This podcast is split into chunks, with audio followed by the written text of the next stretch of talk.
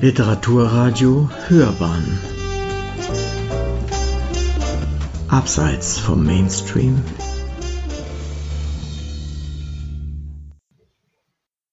Literaturkritik.de Gegen die Vertierung des Menschen. In Gegen den Krieg stellt Helmut C. Jacobs Bilder der Gräuel des spanischen Unabhängigkeitskrieges von Francisco de Goya vor. Eine Rezension von Stefanie Leibetz-Eder. Nachdem er zuvor bereits mit zahlreichen Publikationen zum Werk des spanischen Künstlers Francisco de Goya hervorgetreten ist, legt Helmut C. Jacobs, von Hause aus ein renommierter Romanist, nun eine kommentierte Ausgabe der 82 Blätter umfassenden druckgrafischen Bildfolge Desastres de la Guerra Schrecken des Krieges aus dem spanischen Unabhängigkeitskrieg gegen Napoleon von 1808, entstanden in den Jahren 1810 bis 1823 vor. Diese Bildserie ist durch die täglich auf uns einprasselnden Nachrichtenbilder von Leid und Terror in der Welt von bestürzender Aktualität und man kann ihr diesbezüglich ohne weiteres die Druckfolge der großen Schrecken des Krieges von Jacques Callot aus der Zeit des Dreißigjährigen Krieges an die Seite stellen. Die Blätter werden einzeln vorgestellt, kunsthistorisch kundig beschrieben und analysiert und in Bezug auf das Dargestellte zeithistorisch eingebunden. Hierbei wird hinsichtlich der rätselhaften Bildinhalte und Unterschriften zu Recht auf Goyas Kenntnis barocker Emblembücher verwiesen. Embleme sind stets dreiteilig aus einer bildlichen Darstellung, einer Inschrift oder einem Motto als Titel und einer Erläuterung von Bild und Motto aufgebaut. Diese Gliederung wurde, reduziert auf das Bild und seinen Titel als Erklärung, von Goya für seine Grafiken rezipiert. Inhaltlich bleiben die Darstellungen jedoch stets unbestimmt und mehrdeutig. Zum Verständnis dessen bietet sich das im Barock beliebte Konzept der Vaghezza, das heißt der Wahrheit, an. Darunter verstand man ein geistreiches Spiel mit Andeutungen. Hiermit weisen die Blätter auch eine formale und vor allem inhaltliche Verwandtschaft zu Goyas zwischen 1793 und 1799 entstandener Druckfolge der Caprichos auf. Unter diesem Begriff versteht man Darstellungen, die den Regeln der akademischen Malerei zuwiderlaufen, da sie von der Spontaneität und Fantasie des Künstlers bestimmt werden. Die offenkundige Gesellschaftskritik der 80 Blätter umfassenden Grafikserie führte dazu, dass nur zwei Tage nach deren Erscheinen aus Angst vor Repressalien durch die Inquisition der Verkauf gestoppt wurde. Die Desastres de la Guerra erschienen dagegen erst nach Goyas Tod im Jahr 1863 und wurden von der Real Academia de Bellas Artes in San Fernando herausgegeben. Goya hatte die Druckplatten in der Quinta del Sordo, seinem Sommerhaus, bei seinem Weggang ins Exil nach Bordeaux 1824 zurückgelassen. Bei seinem Tod gingen sie zuerst in den Besitz seines Sohnes, dann in den seines Enkelsohnes über, der sie wiederum veräußerte. Der Käufer bot sie 1856 zunächst dem spanischen Staat an, ehe sie 1862 von der Kunstakademie erworben wurden.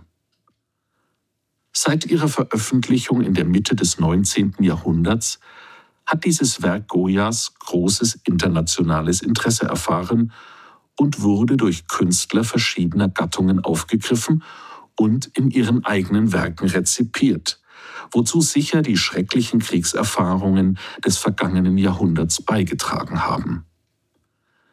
Den einzelnen Blättern ist ein umfangreicher und äußerst informativer Teil vorgeschaltet, der historisch in die Problematik des spanischen Unabhängigkeitskrieges einführt und diese gekonnt mit der Biografie Goyas, eines Hofmalers der Bourbonen und seiner sich wandelnden Haltung von der Königstreue zum Patriotismus verknüpft.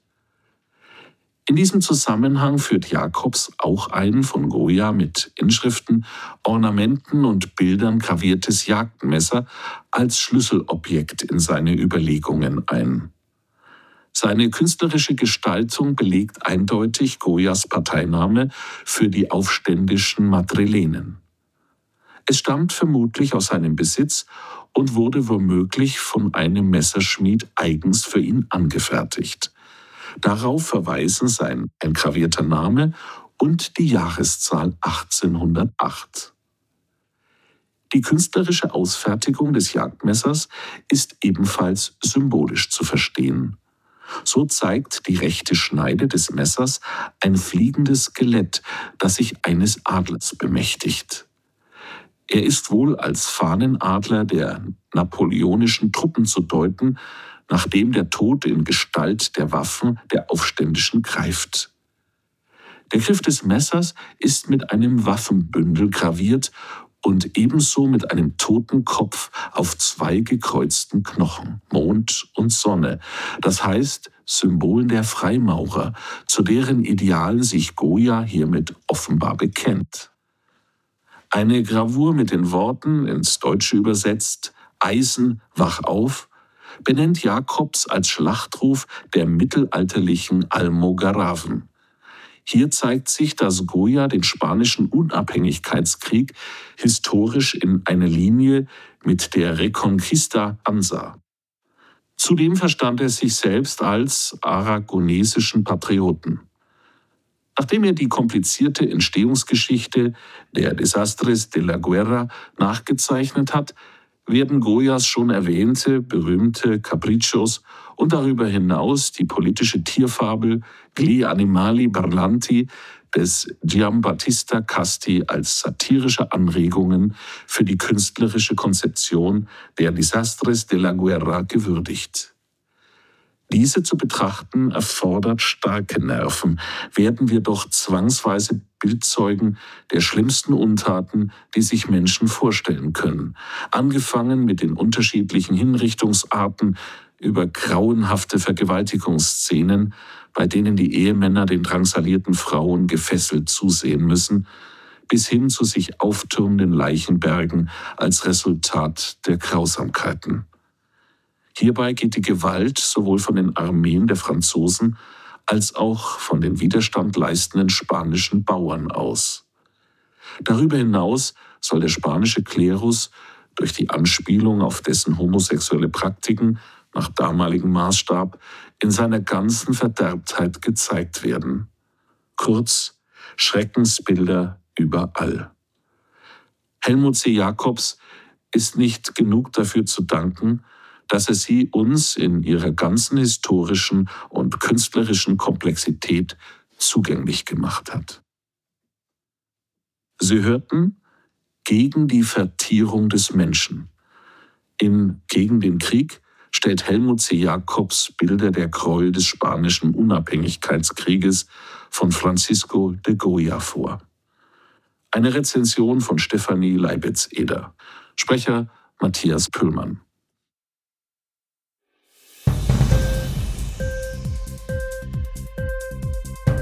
Hat dir die Sendung gefallen? Literatur pur, ja, das sind wir. Natürlich auch als Podcast. Hier kannst du unsere Podcasts hören. Anchor, Spotify, Apple Podcasts, iTunes, Google Podcasts, radio.de und viele andere mehr.